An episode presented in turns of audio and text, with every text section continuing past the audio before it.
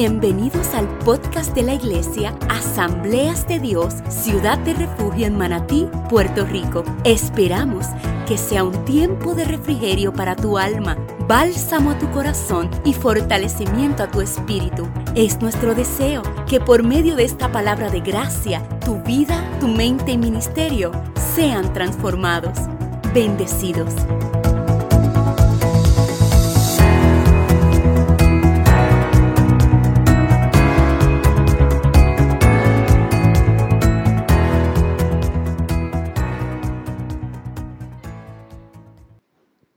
Que el Señor les bendiga. Que el Señor les bendiga más. Eh, damos gracias a nuestros pastores por la, por la oportunidad de, de que pueda hoy presentarle en breve eh, eh, algo de la palabra en el tema anclado en, en la verdad. Este, verdaderamente tengo que decir algo. Y es que en el campamento con los caballeros estuvo algo excepcional, la palabra fue exquisita, hubo, eh, pudimos analizar y yo hablando con Ángel, Ángel me dijo, mira, allí hubo un, un, un cambio de mentalidad, fue lo que estábamos hablando. Y sí, yo entiendo que hubo un cambio de mentalidad, hubo algo que Dios hizo en cada uno de nosotros. Los que fuimos con nuestra copa boca arriba a recibir lo que Dios tenía para nosotros, no importa lo fuerte que fuera, pero eh, yo fui a recibirlo. No importa si me cogían y me, como dicen por ahí, me vivían como media, y, pero todo sea para crecimiento, amén. Porque cuando hay crecimiento duele, pero si duele, pues es que está siendo efectivo, amén. Eh, y allí yo tuve una, una, eh, tuve eh, algo que el Señor hizo conmigo. Y en un momento dado, yo este, estando eh, durmiendo, yo le, se me quedaron las palabras que nuestro hermano Julito dijo. Y, y, y nuestro hermano Julito dijo, yo solamente le pido a Dios que me opere la vista que opere de mi corazón, que opere mi vida, que opere eh, todo lo que tenga que operar y lo cambie. Y estas palabras se me quedaron en mi mente. Y yo, y yo cuando me acosté, lloraba al Señor y le decía, Señor, haz eso que dijo Julito. Opera mi vista, opera mi, mi mente, opera mi corazón, opera mi...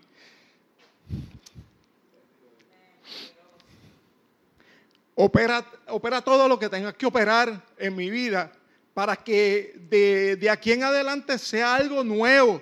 Porque pues yo llevo toda mi vida en el Evangelio, pero yo, yo he vivido etapas del Evangelio que han sido fuertes y otras más fuertes y otras más fuertes todavía. Pero así es, la vida en el Evangelio es así, la vida en el matrimonio es así. Siempre cada etapa de matrimonio, cada cinco años, seis años en el matrimonio, hemos visto que siempre hay etapas fuertes en el matrimonio, pues para tu madurez, entonces no esperes algo más liviano porque ya pasaste una escuelita. Pues la escuela se va a incrementar, o sea, de la escuela va a la superior, de la superior a la universidad, de la universidad a maestría, de maestría a doctorado. Amén. Yo entiendo que el Espíritu Santo trabaja así con nosotros. Y entonces yo empecé a, pedirle eso. Y entonces en un momento dado me quedo como suspenso, dormido. Y, y empiezo a sentir cómo en mi interior empieza a haber un remolino. Y lo sentí en mi interior como si, me estuvieran cogiendo y me estuvieran dando vueltas dentro de mi interior. Y yo, pero ¿cómo es posible que la carne mía yo sienta como si se estuviera moviendo un remolino dentro de mi carne? Mira, hermano, yo creo en lo sobrenatural de Dios. Siempre lo he dicho y siempre lo, lo, lo, afirmo. ¿Por qué? Porque yo he vivido cosas sobrenaturales en Dios. O sea, yo he tenido oportunidades de, de sueños, de visiones. Así que Dios ha trabajado conmigo. O sea, eh, eh, Dios trabaja contigo de una forma, Dios trabaja contigo de otra, pero conmigo trabaja de esta forma. Entonces, son diferentes cosas que Dios hace con nosotros, que son personal con nosotros. Amén. Y yo lo sobrenatural lo creo. Yo lo he visto, yo lo creo y yo sé que Dios trabaja así conmigo. Y no es porque yo soy mejor o peor, no, no, no. Esto está para cada hermano de la iglesia. O si tú lo pides, tú lo recibes. Si tú quieres crecer, tú creces. Si tú quieres ensanchar, tú ensanchas en Cristo. Pero él, lo, depende a cómo tú dejes que Dios trabaje contigo. De la manera en que Dios, eh, tú quieres que Dios trabaje contigo y tú te das por vencido, Dios, haz conmigo lo que tú quieras, pues Dios hace contigo lo que Él quiere. Amén.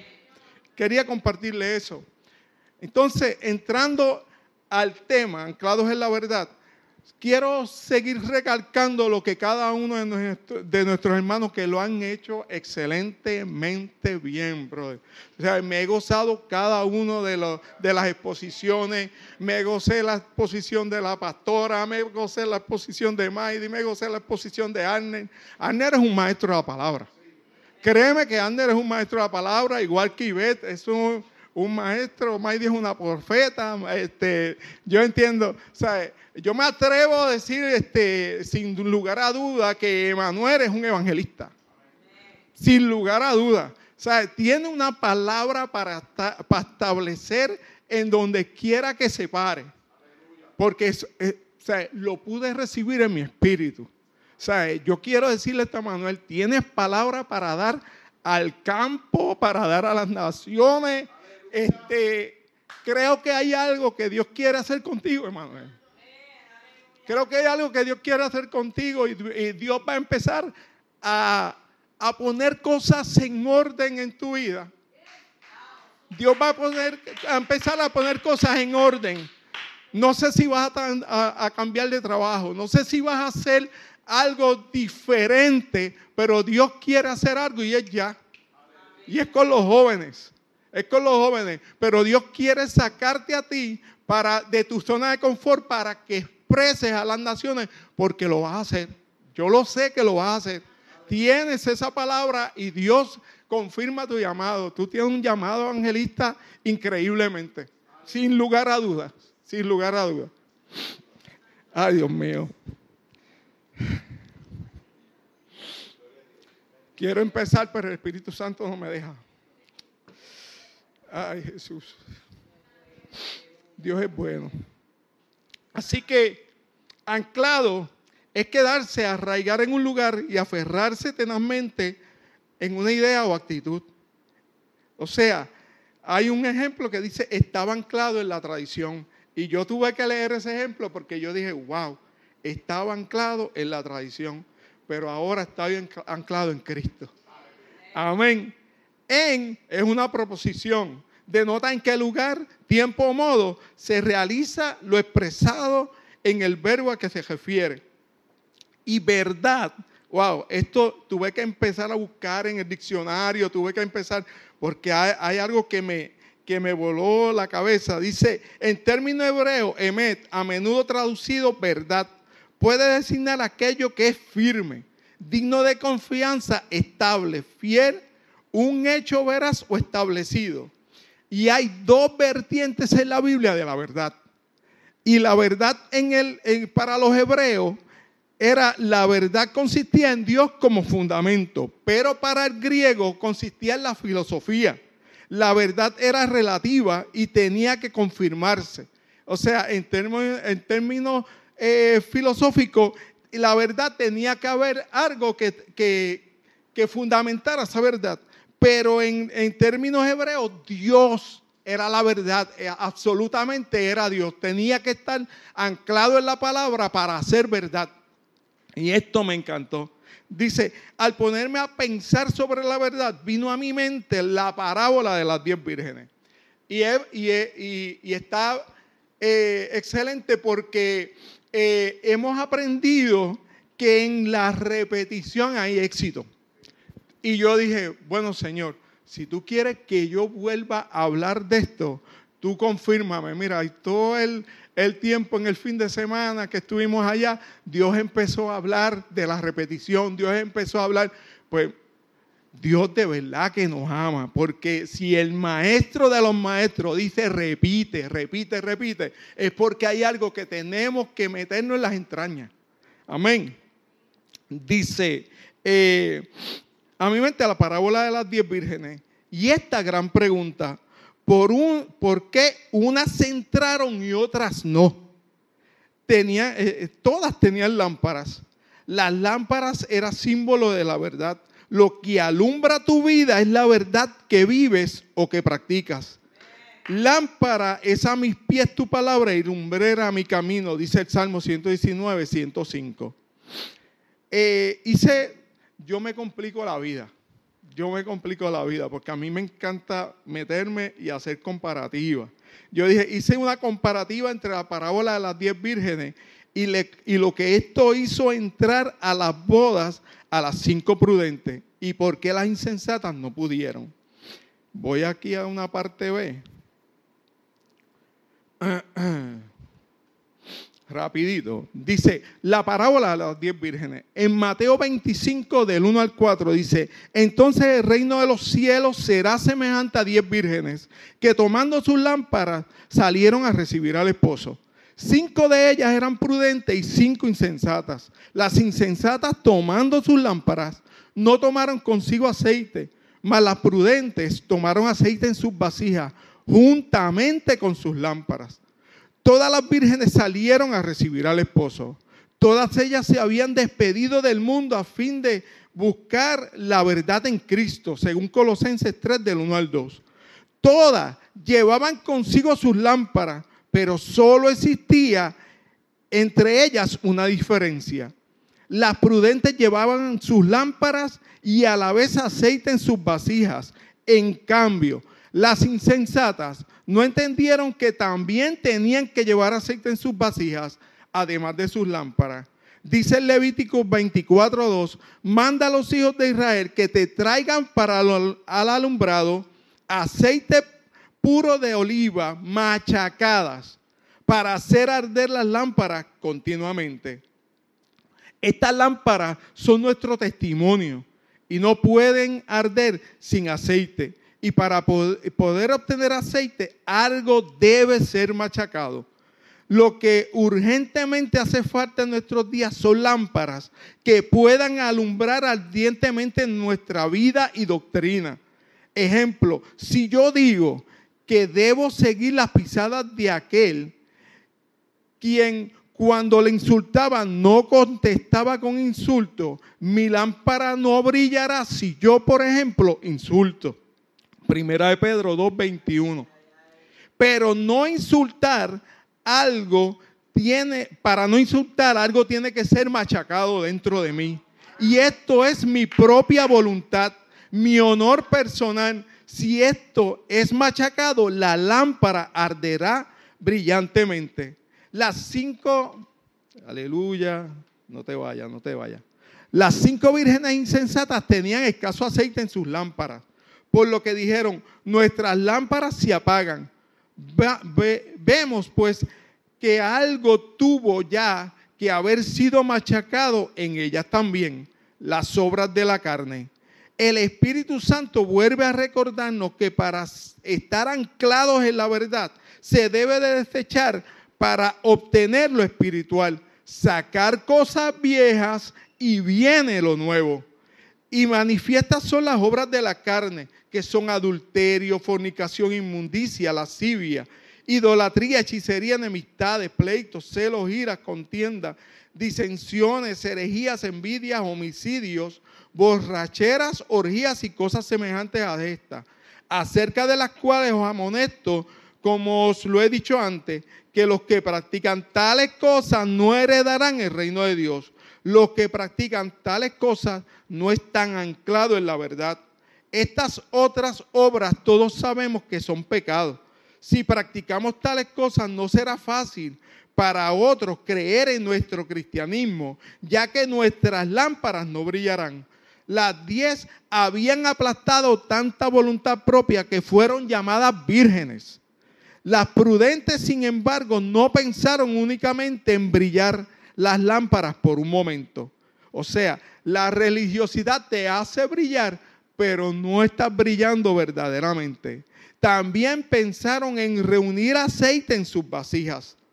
Estas obras de la carne se manifiestan, se vuelven obvias en la vida diaria, en las diferentes pruebas Cuando entramos en contacto con otras personas, incluso las cinco insensatas desean también negarse a sí, a sí mismas, a fin de que sus lámparas puedan brillar y los hombres no puedan juzgarla.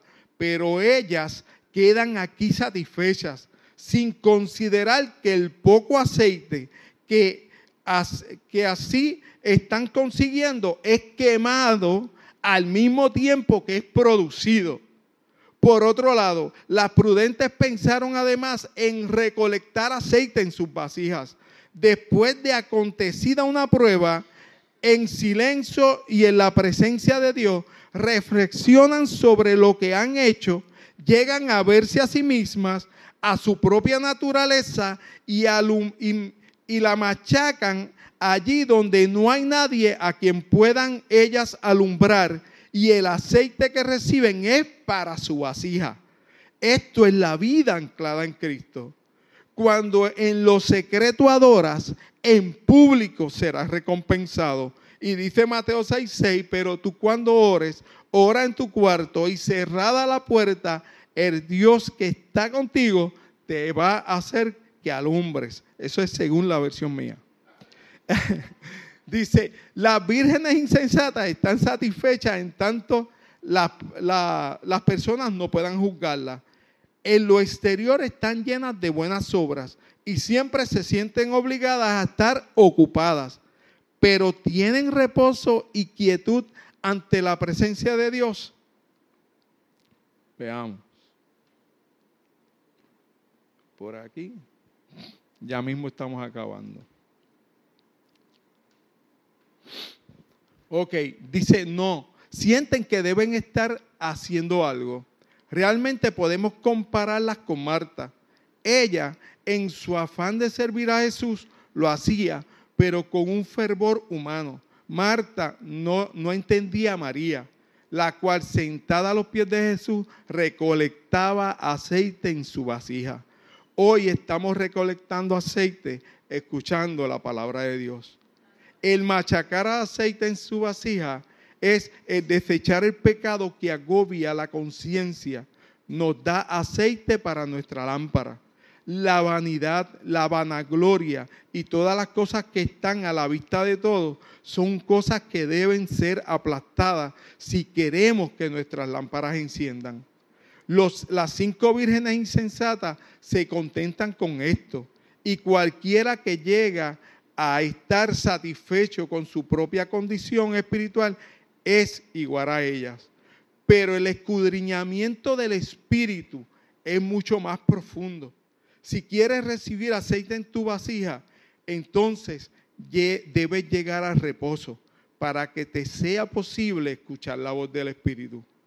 El espíritu mismo te iluminará y te mostrará, te mostrará un grado de pecado mucho más profundo de lo que jamás hubieras podido imaginar. Por eso es vital importancia andar en el Espíritu, según Gálatas 2.25, reconociendo lo que Él nos muestra sobre nosotros mismos y aplastándolo. Las cinco vírgenes prudentes entienden esto acerca de esta vida. Ellas aman tener aceite tanto, tanto para sus lámparas como para sus vasijas.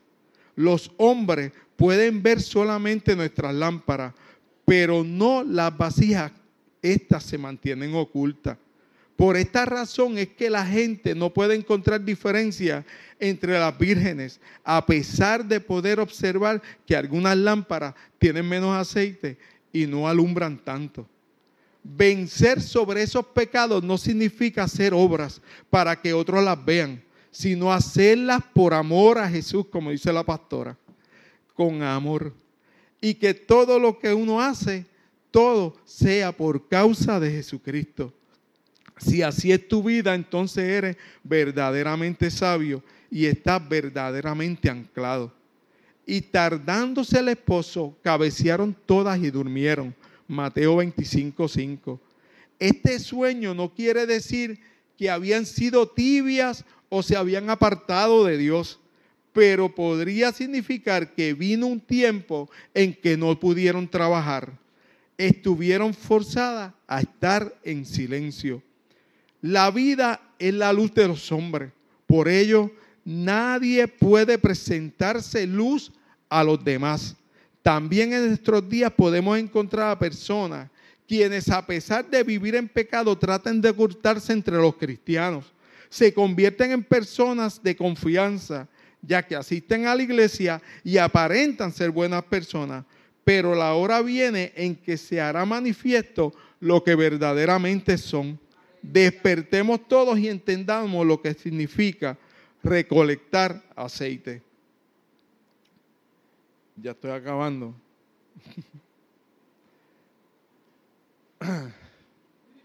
Gloria a Dios. Dice, después de haber hecho un análisis de esta gran parábola de las diez vírgenes, las insensatas no pudieron eh, entrar con la verdad a media. Las prudentes tenían la verdad por completo. Jeremías 6:16 dice, así dijo Jehová, paraos en los caminos y mirad y preguntad por las sendas antiguas, cuál sea el buen camino y andad por él y hallaréis descanso para vuestra alma.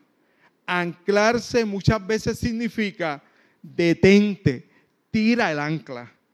Un barco anclado está en completo reposo. Está con su motor apagado. Está en el muelle, pero se está trabajando en él. Está obteniendo suministro para él y para todas las personas que van dentro de ese barco. Mientras, no te vayas, papá. Mientras más grande sea la embarcación, mayor es el suministro. No es lo mismo una yola, un yate que un crucero. En un crucero el suministro será de acuerdo a cuántas personas entren a ese crucero y la tripulación que pertenece a este. Detenerse o anclarse significa tómate un tiempo, detente. ¿Quieres ministerio? Detente. ¿Deseas que Dios te use? detente. El tiempo de perfección no se toma a la ligera. Prepárate y llegarás más lejos. Hoy Dios le está hablando a una iglesia que va en avance, pero le dice detente y anclate primero. Aprendimos que muchas veces se avanza deteniéndose. Muchas veces se avanza tomando suministro. Muchas veces se avanza hidratados, llenos del Espíritu Santo. Cuando tienes suficiente suministro, tiene para otros. Tienes, tienes como hicieron las cinco vírgenes prudentes, tenían en sus lámparas, pero tenían en sus reservas. Hoy Dios te dice, si no tienes en la reserva, no entras. El Evangelio no es solo para ti, tienes que tener para dar y que a ti no te falte. Tienes que orar por ti y por otro y que la intimidad con el Padre no te falte. Esto es tener reserva. Una iglesia con reserva es una iglesia diligente. Piensa en ti, los demás y que a ti no te falte. Un buen administrador piensa en estas tres cualidades, en él, los demás y que no falte. Anclarse en la verdad es estar conectado a la fuente. Un dispositivo electrónico no te sirve de nada si, te, si se queda sin batería o sin carga debe de tomarse un tiempo y conectarse a una fuente externa para poder darte el servicio que tú necesitas. Y en conclusión, ningún cristiano podrá dar lo máximo fuera de la fuente. Tendrás que tomarse tiempo, el tiempo necesario para ir al puerto y estar anclado para llenarse y poder dar a otro. Dios les bendiga.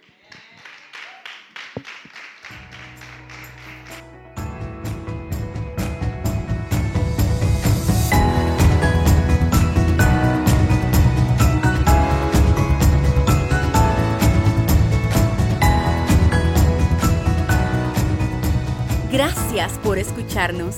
Te invitamos a que nos sigas en nuestras redes sociales como AD Ciudad de Refugio. O si vives en Puerto Rico, te invitamos a que nos visites miércoles 7 y 30 de la noche y domingos 10 de la mañana. Bendecidos.